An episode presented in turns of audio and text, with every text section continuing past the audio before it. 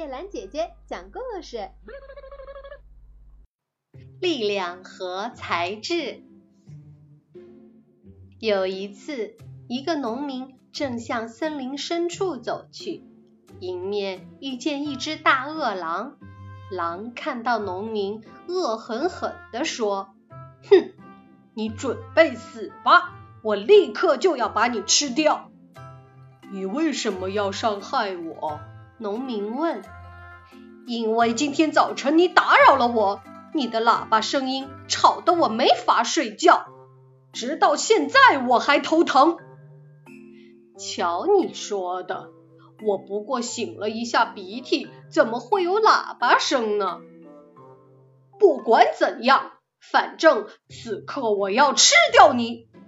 狼不讲理地说：“跟你没法讲理，那你就吃吧。”只是，请允许我先在小河里洗一洗，我身上尘土太多，脏得很。好吧，快到河边去洗吧。狼答应了。农民走到小河边，低下身子，装作洗的样子，实际上却悄悄折了一只树枝在手上。你洗好了吗？狼不耐烦地问：“洗好了。”农民说。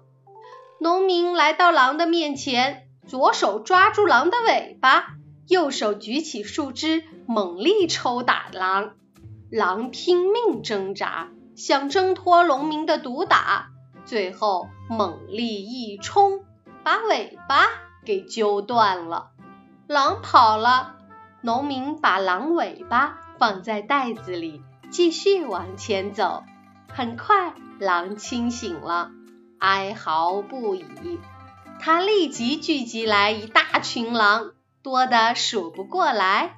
秃尾巴狼诉说了农民痛打他的经过，狼群一起嚎叫起来，朝着农民前去的方向猛追。农民听到狼的嚎叫声，知道。一定是狼群追赶他来了。他匆匆爬上身边一株高大的松树，留神的看着下面。狼群追上来了，团团围住松树，望着农民。他们开始商量办法。应该把他从树上拽下来。可是怎么才能把他拽下来呢？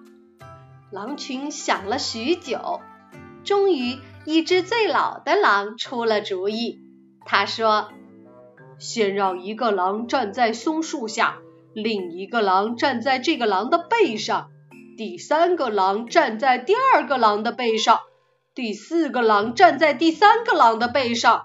总之，一直排到够得着农民坐着的那只树枝为止。到时候，我们就能把它从树枝上拽下来了。”狼群。同意这个主意，尤其是秃尾巴狼。秃尾巴狼马上站在松树下，吩咐另一个狼站在它的背上，抓住这个坏东西，把它撕成碎片。接着，一个狼爬在另一个狼背上，依次挨着爬，越爬越高了。眼看最后一只狼。已经爬到需要的高度，就要够到农民了。这时，农民从袋子里掏出狼尾巴，向下一扔，喊道：“哎，兔尾巴狼，这是你的尾巴，拿去，也许还接得上。”兔尾巴狼高兴极了，立刻扑向自己的尾巴，于是所有的狼纷纷摔落在地。几乎扭歪了脖子，狼群怒吼着，一起去追秃尾巴狼。